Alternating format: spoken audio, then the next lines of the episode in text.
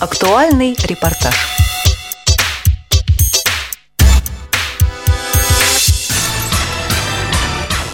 С 12 по 15 сентября в Курском музыкальном колледже-интернате слепых при содействии Курской областной организации ВОЗ прошли открытые всероссийские соревнования по настольному теннису среди инвалидов по зрению. В них приняли участие 39 человек из 12 регионов страны. О важной роли шоу-дауна в спортивной реабилитации незрячих рассказывают теннисисты Надежда Куанышева из Астрахани и Артем Хром Хромин из Казани.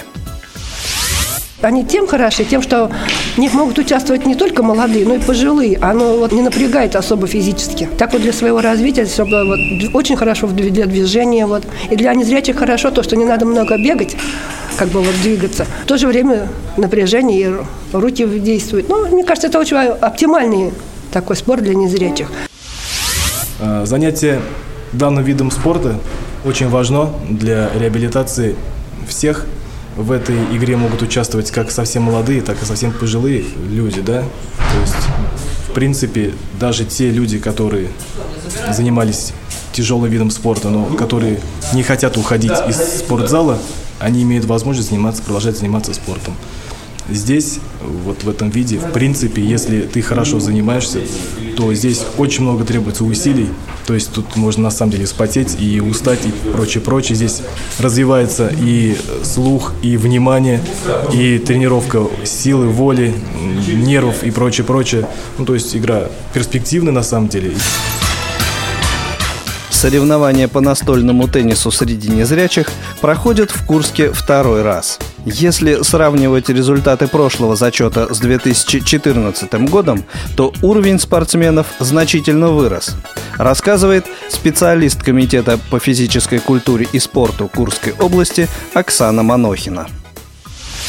Наша Курская область уже славится спортсменами слабовидящими. Очень хочется отметить э, Ростислава Тихонова. Он уже готовится покорять мир, то есть он на чемпионат мира э, у нас э, собирается ехать по пауэрлифтингу.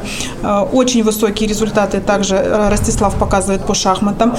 Может быть, в настольном теннисе у нас появится такая звездочка.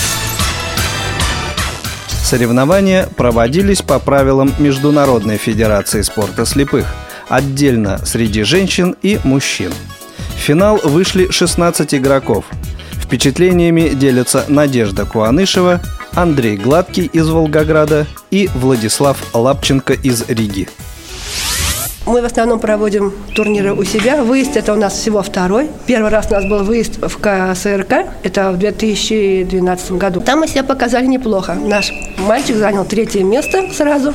Ну и мы, соответственно, там ничего сыграли. Где-то в серединке и выше попали мы. И вот это у нас второй выезд такой большой. Все, мне кажется, приняли хорошо, организовано тоже хорошо. Народу тоже приехало прилично вот этот раз прям много. Ну, вот мы в основном проводим соревнования у себя дома, турниры. За Волгоград играю, вообще сам из города Ленинска.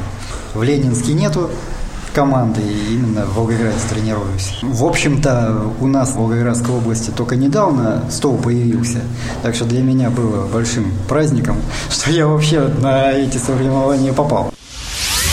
А, сегодня вот начались первые игры, немножко мандраж, столы незнакомые, обстановка ну, тоже незнакомая.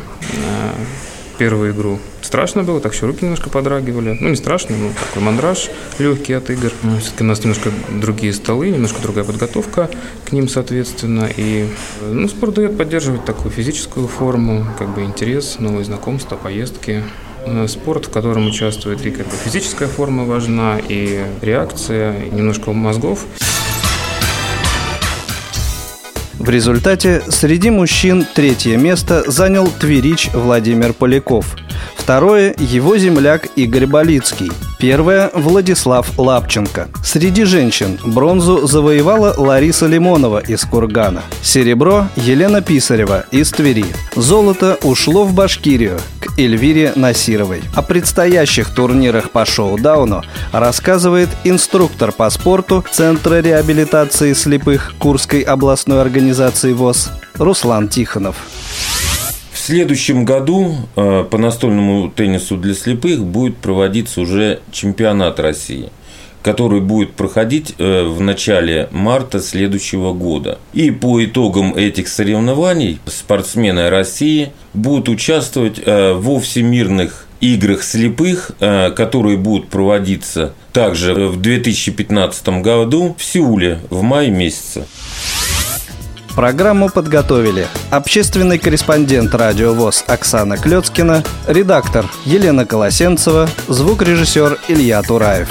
С вами был Игорь Роговских. До новых встреч в эфире Радио ВОЗ.